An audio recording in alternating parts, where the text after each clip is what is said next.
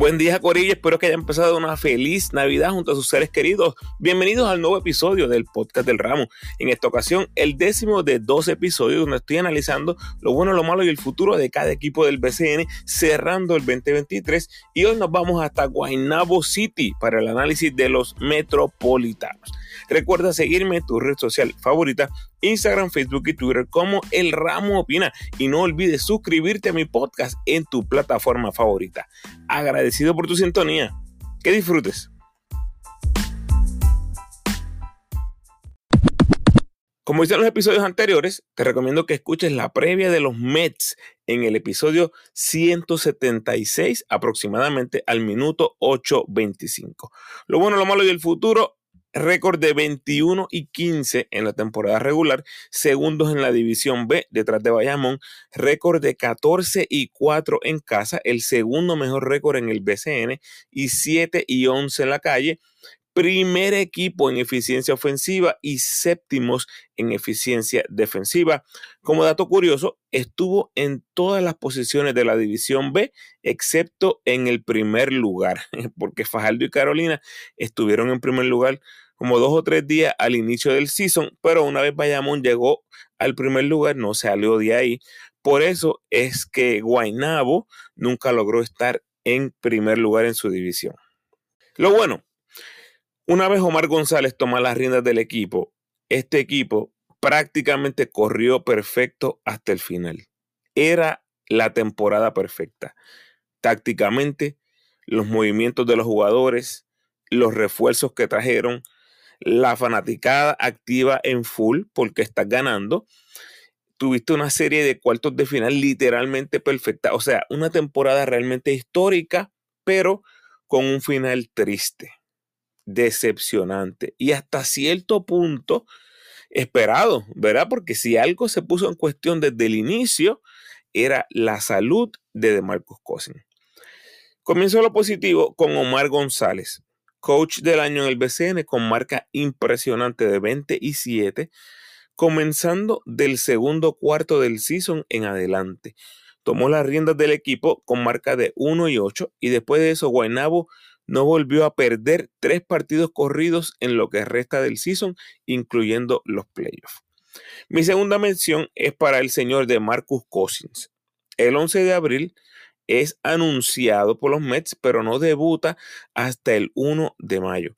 Sus promedios fueron estos: 20 puntos, 11 rebotes, 5 asistencias, 1.1 robos, 1.4 bloqueos, 44% en triples, 53% de campo, 27 en eficiencia en solamente 26 minutos por juego, Coricho. 9 dobles dobles en 17 juegos, que es prácticamente la mitad del season. Específicamente, terminó con 26.8 unidades en eficiencia, terminando segundo detrás de Hassan Whiteside, que acabó con 26.9. Increíble esa carrera por el liderato de eficiencia de la liga.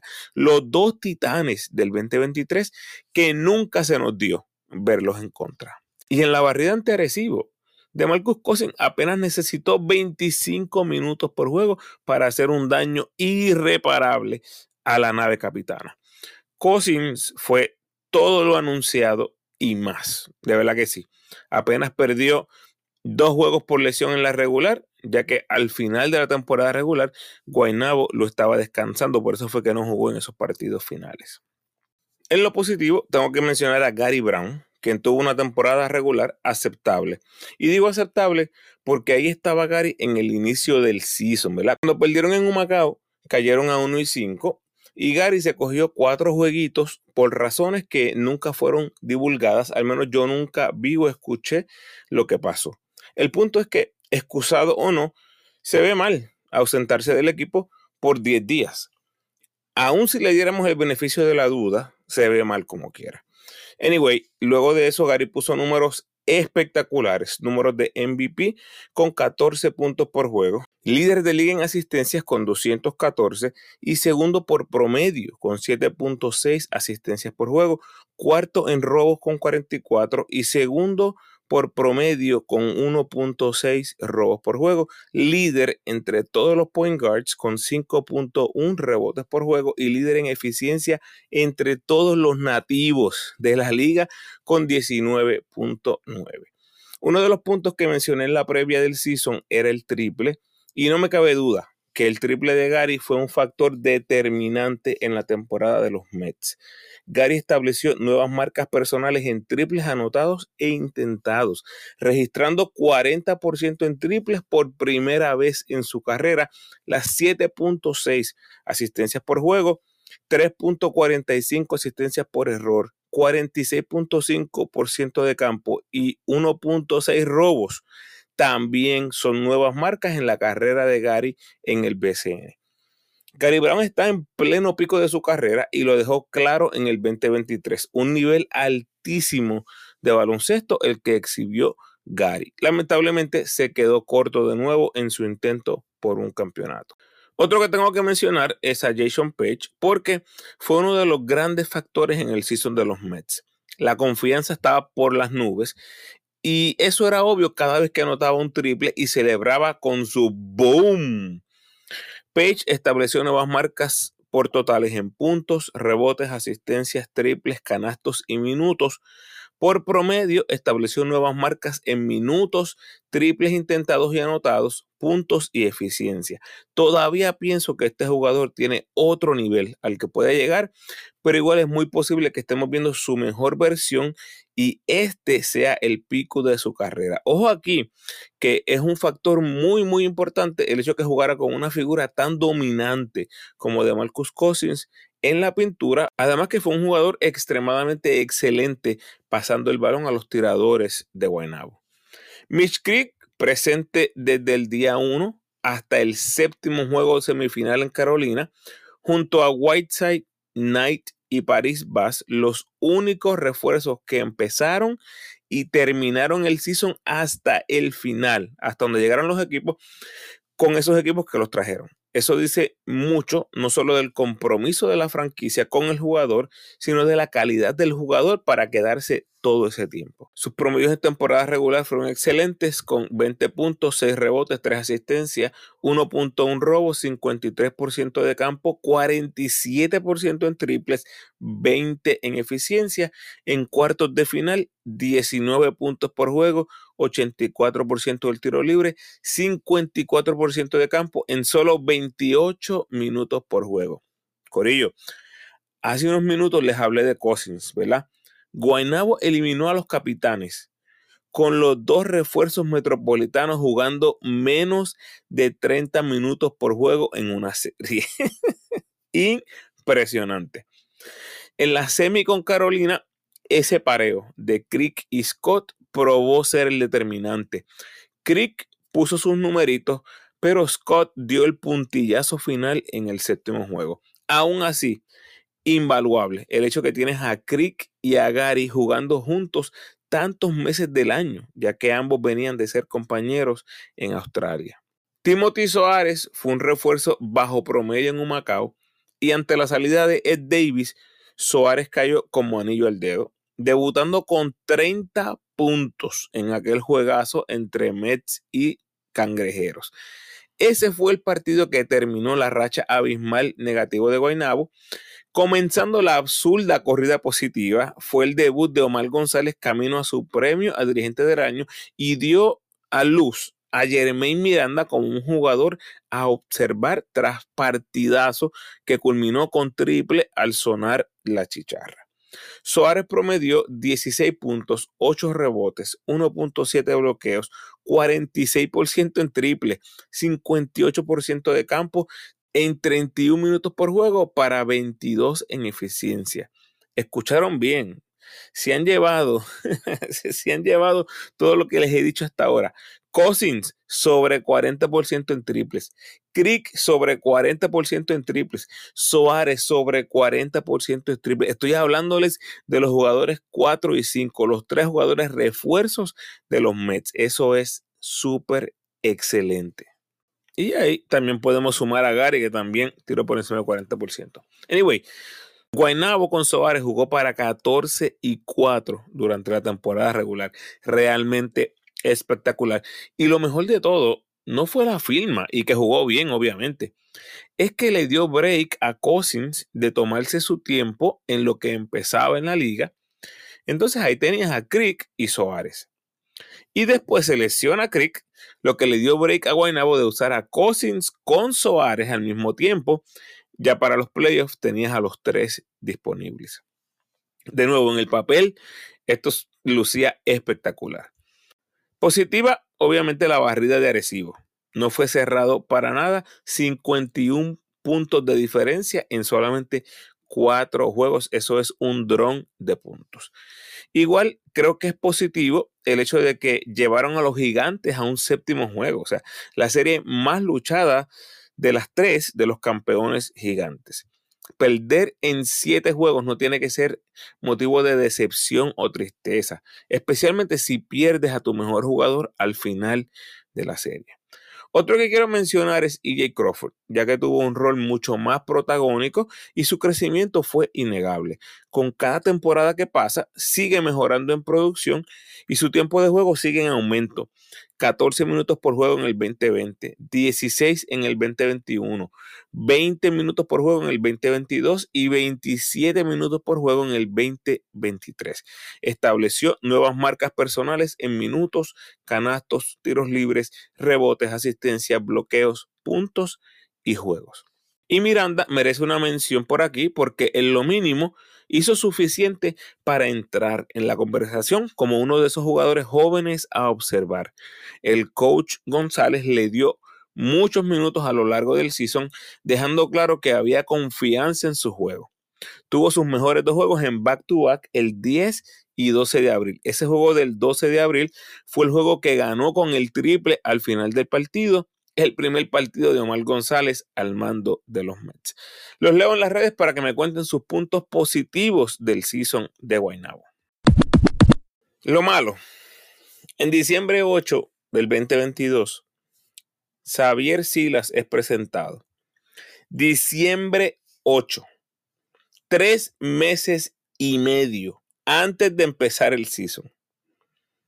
Y para marzo se dan cuenta que tiene problemas de certificación de la FIBA. Increíble. F para la gerencia ahí de los Mets. Marzo 23. Mil Palacios es presentado justo antes de empezar el season. Un tipo ex NBA que va haciendo su carrera como coach internacional poco a poco y termina con 1 y 5 Así que no había mucho para dónde buscar. Adiós, luz que te apagaste. Alvin Cruz dirigió tres partidos, se fue con 0 y 3. Así que Guaynabo tenía marca de 1 y 8 arrancando la temporada. Sin duda alguna, la decepción más grande del torneo en ese momento. Marca de 1 y 8 a la vez que se cumplía exactamente el primer cuarto de temporada.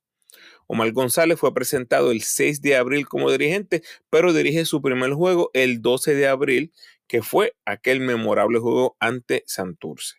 Omar terminó con 27, como mencioné anteriormente. Como parte de lo negativo, hay que mencionar a Cousins, ¿verdad? Lamentablemente, su temporada terminó antes de tiempo. En una jugada sin contacto, aparenta caer mal después del donqueo y justo empezando el sexto juego en Carolina, Cousins es baja por el resto de la serie. Uno de esos what if que nunca sabremos la respuesta. Renaldo Baltman fue un claro contribuidor, pero es evidente que ya no es el mismo de antes. En otras ocasiones he mencionado el arco de la carrera de cada jugador y aquí tenemos otro ejemplo. Sus mejores años están en el pasado. Así que de ahora en adelante, todo lo que le pueda sacar Guaynabo a Balkman va a ser Gravis, obviamente, si lo traen otra vez. De que le queda, le queda. Pero es obvio que el libro de su vida como jugador profesional podría estar a punto de terminar. O sea, un tipo que estuvo en el NBA, ha jugado con la selección de Puerto Rico, se proclamó campeón en el BCN, creo que ya ha alcanzado bastante en su carrera. No me sorprendería si próximamente anunciara su retiro. Por último, lamentablemente la ausencia en redes desde que se acabó la temporada ¿Qué está pasando con los Mets de Guaynabo? O sea, desconexión total. El 27 de julio, escuchen esto, escribieron en las redes, we'll be back. Claro que sí, vamos a regresar. Y después de eso, solo el anuncio de Barea como dirigente el 7 de agosto. Además de eso, tres cumpleañeros y más nada. Eso es vergonzoso. Ni siquiera han compartido el cambio donde recibieron a Benito Jr. y Pearson desde los vaqueros a estas alturas, después de ver tantos ejemplos alrededor del mundo de cómo mantener a una audiencia conectada, esto de no tener contenido en lo absoluto en la temporada muerta es imperdonable. Hasta aquí lo negativo, los leo en las redes para que me cuenten sus puntos malos de la temporada de los Mets. El futuro, José Juan Barea es el nuevo coach. Yo siempre soy claro en mis preguntas. ¿Qué pasó con Omar González? ¿Por qué este cambio? ¿Cuáles fueron las malas decisiones de Omar? ¿Qué te hace pensar que un nuevo dirigente, llámese como se llame, va a hacer mejor trabajo que lo que hizo Omar? Honestamente, no lo entiendo y no tengo absolutamente nada en contra de Barea. Mis seguidores, más que nadie, han visto cómo he seguido y he cubierto su carrera a la saciedad. Me encanta. Es más, algo que ustedes no saben es que en mi liga del trabajo yo usaba el número 11 en honor a Barea. Anyway, nada en contra de Barea, ¿ok? Simplemente sorprendido que Omar no haya recibido el voto de confianza para intentarlo de nuevo. ¿Qué trae Guaynabo para el 2024?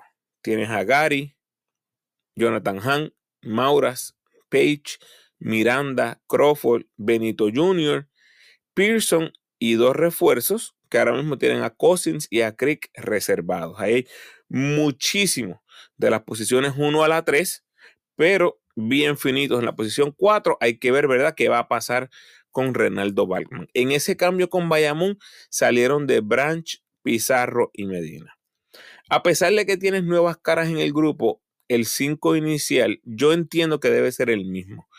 Gary, Page, EJ y dos refuerzos, con Benito Jr. saliendo de la banca. Por lo tanto, el núcleo inicial no se toca.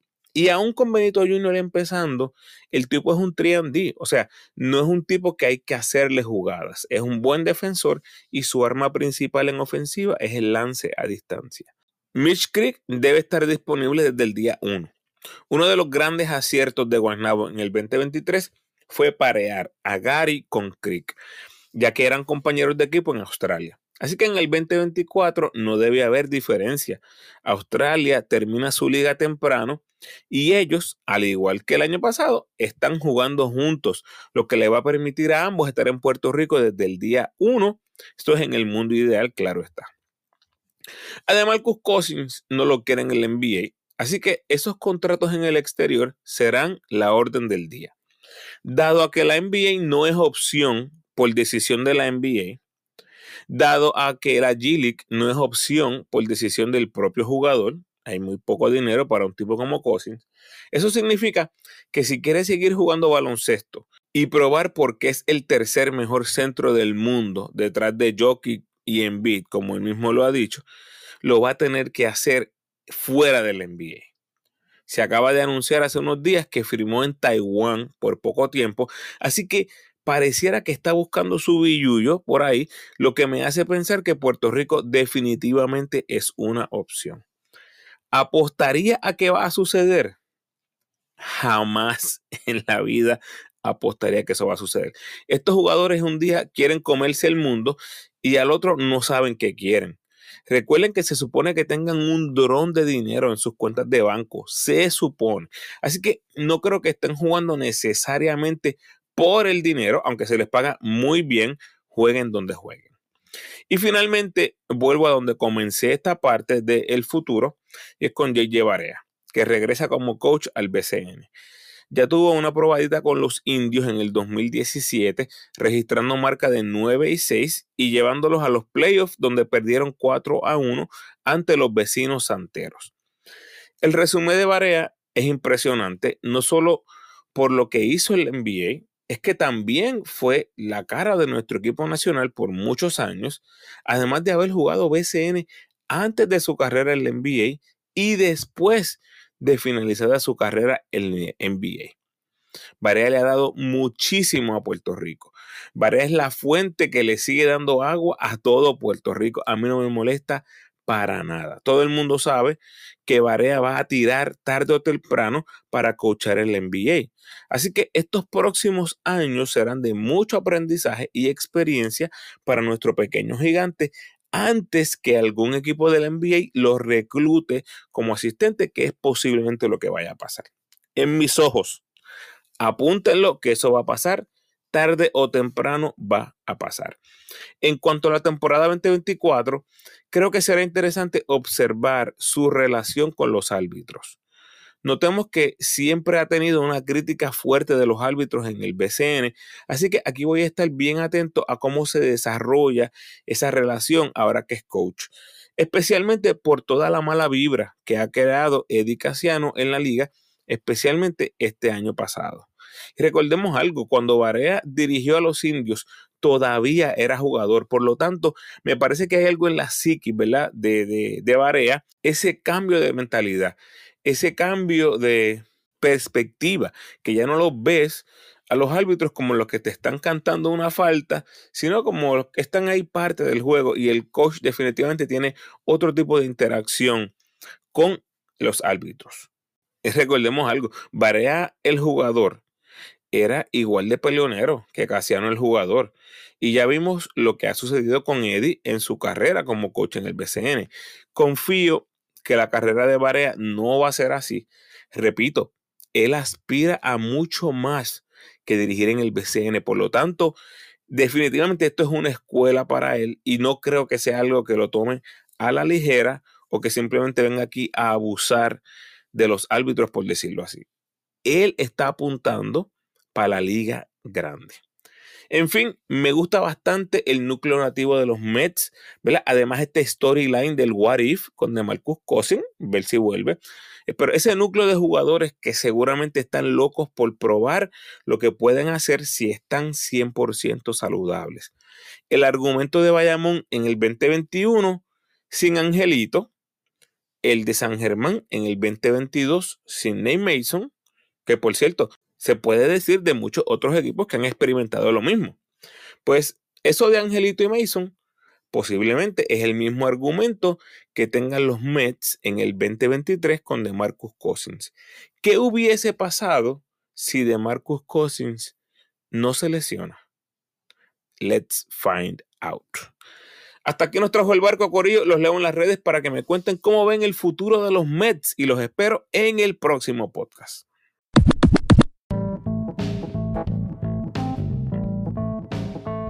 Gracias por sintonizar, Corillo. Por favor, ayúdame compartiendo este episodio en tus redes sociales y con todos esos fanáticos de Guaynabo City. Si quieres seguir disfrutando de mi contenido, te invito a escuchar mis episodios más recientes. Entre el 209 y el 223 están los primeros nueve episodios de la serie Lo bueno, lo malo y el futuro de cada equipo del BCN en el 213 mi repaso y análisis de nuestros equipos de los centroamericanos y del Caribe y los panamericanos. En el 217 mi reacción a la noticia que somos sede del repechaje, mi reacción a los grupos y mis 12 jugadores para el torneo del próximo verano. Y en el 218 el recap de los boricuas por el mundo para el mes de noviembre. Lo próximo, el recap de los subcampeones vaqueros. Ese espero sacarlo antes que se acabe el 2023, sino al inicio del 2024. Y ya estoy cuadrando un invitado especial para esas primeras semanas del 2024 con el recap de los campeones gigantes de Carolina. Te recuerdo cómo me puedes ayudar para que el podcast siga creciendo. Por favor, denme la mano con el rating y el review del podcast en la plataforma donde escuches. A los que me escuchan en Spotify, por favor, un rating de 5 estrellas. Y a los que me escuchan en Apple, tienes la oportunidad de rankear mi podcast y dejarme un review. El rating te toma 5 segundos y el review de 30 segundos a un minuto. Así que si tienes el tiempo, gracias adelantadas. Puedes apoyar al ramo convirtiéndote en patrocinador del y lo puedes hacer a través de Spotify for Podcasters con 10, 5 o 1 dólar al mes. Como siempre te invito a que te suscribas al podcast, déjame tu mejor review por favor y sígueme en tu red social favorita, Facebook, Instagram o Twitter. De nuevo, agradecido por tu sintonía.